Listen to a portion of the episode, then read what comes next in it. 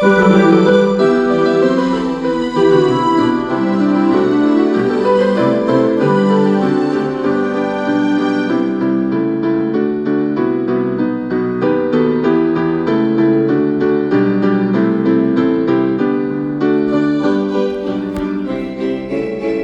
días, queridos amigos y hermanos.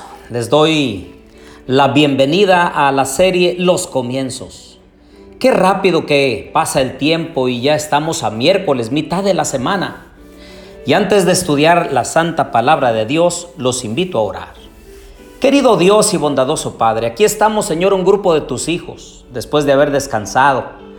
Y queremos meditar en tu palabra, y sobre todo queremos pedirte que la grabes en nuestro corazón para obedecerla.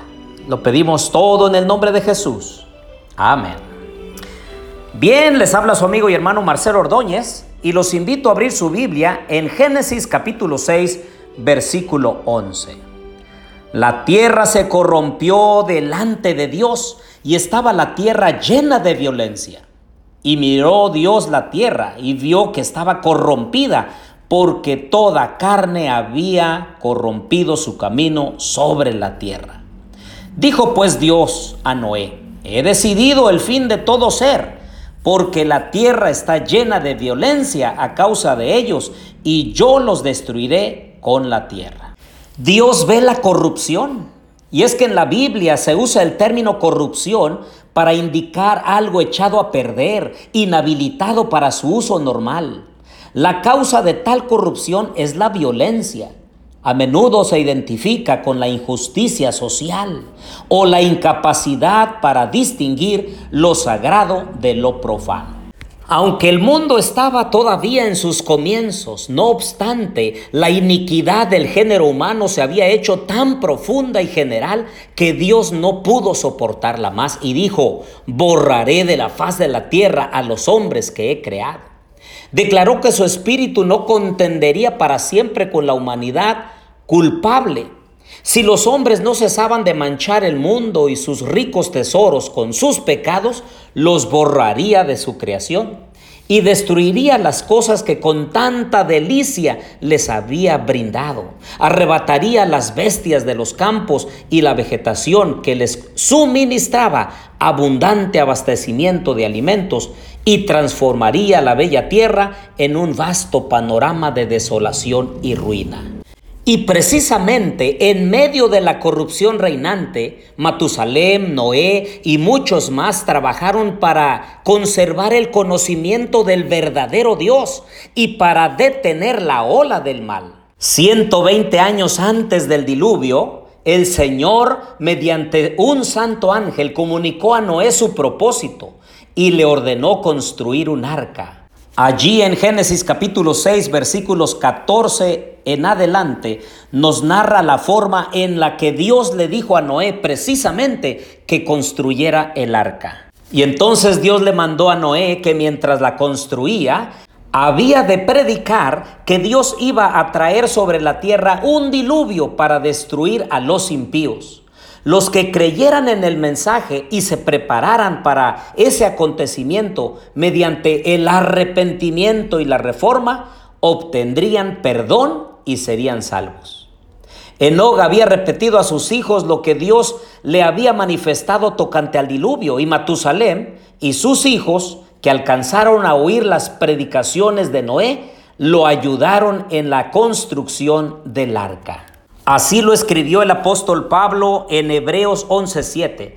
Por la fe Noé, cuando fue advertido por Dios acerca de las cosas que aún no se veían, con temor preparó el arca en que su casa se salvaría, y por esa fe condenó al mundo, y fue hecho heredero de la justicia que viene por la fe. Me he imaginado muchas veces la forma en la que Noé trabajaba construyendo el arca, pero también predicando. Mientras Noé daba al mundo su mensaje de amonestación, sus obras demostraban su sinceridad. Así se perfeccionó y manifestó su fe. Dio al mundo un ejemplo de creer exactamente lo que Dios dice, pero también mostró su generosidad porque al construir ese enorme barco, él entregó todo lo que poseía y lo invirtió precisamente en el proyecto para salvar a su familia y a todos aquellos que escucharan su mensaje al arrepentimiento. Me he imaginado muchas veces a Noé cuando empezó a construir aquel inmenso barco en tierra seca y multitudes seguramente venían de todos los rumbos para ver aquella extraña escena y al oír las palabras serias y fervientes de aquel singular predicador, yo creo que cada martillo dado en la construcción del arca era un testimonio para la gente. Muy seguramente al principio pareció que muchos recibían la advertencia, sin embargo no se volvieron al Dios verdadero, con arrepentimiento, con genuino interés de salvar sus almas no quisieron renunciar a sus pecados. Y debemos decir que durante el tiempo que precedió al diluvio, la fe de ellos fue probada y ellos no resistieron esa prueba. Puedo ver a muchos antediluvianos vencidos por la incredulidad reinante. Se unieron a sus antiguos compañeros para rechazar el solemne mensaje. Y como sucede hoy cuando alguien lleva el mensaje del Evangelio a una persona y encuentra alegría y gozo en el llamado de Dios, pero muchos se retraen, muchos no obedecen por el qué dirán. Así los antediluvianos, muchos se resistieron al mensaje de Dios y con ello se resistieron al Espíritu que convence de pecado. Ah, queridos amigos y hermanos, hoy también el Señor nos ha mandado a nosotros a predicar el Evangelio, a llamar al arrepentimiento a todas las personas, pero muchos seguirán sus propios designios.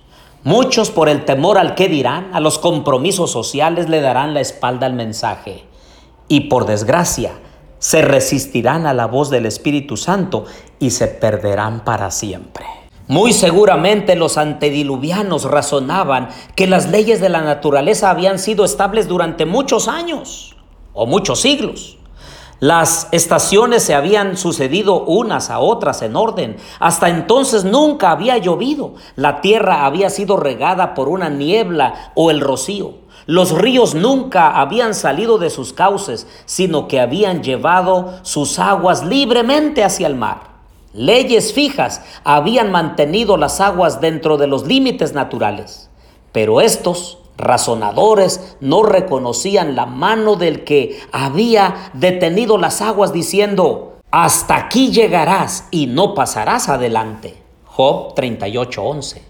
A medida que transcurría el tiempo sin ningún cambio visible en la naturaleza, los hombres cuyo corazón a veces habían temblado de temor comenzaron a tranquilizarse. Razonaron como muchos lo hacen hoy, que la naturaleza está por encima del Dios de la naturaleza y que sus leyes están tan firmemente establecidas que el mismo Dios no podría cambiarlas alegando que si el mensaje de Noé fuera correcto, la naturaleza tendría que cambiar su curso.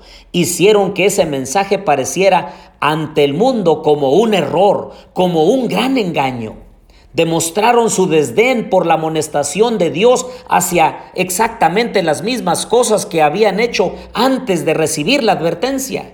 Continuaron sus fiestas y glotonerías, siguieron comiendo y bebiendo, plantando y edificando, haciendo planes, con referencia a beneficios que esperaban obtener en el futuro y se hundieron más profundamente en la impiedad y el obstinado menosprecio de los requerimientos de Dios para mostrar que no temían al ser infinito.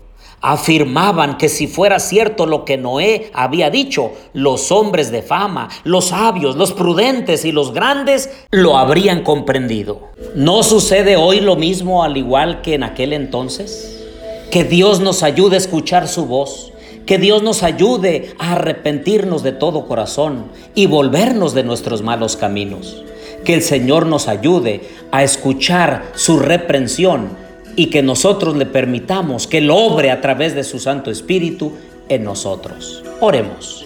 Querido Dios y bondadoso Padre, aquí te pongo a mis amigos y hermanos en tus preciosas manos. Cuídalos, protégelos, ayúdalos y gracias por tu amor. Te lo agradecemos y pedimos todo en el nombre de Jesús. Amén.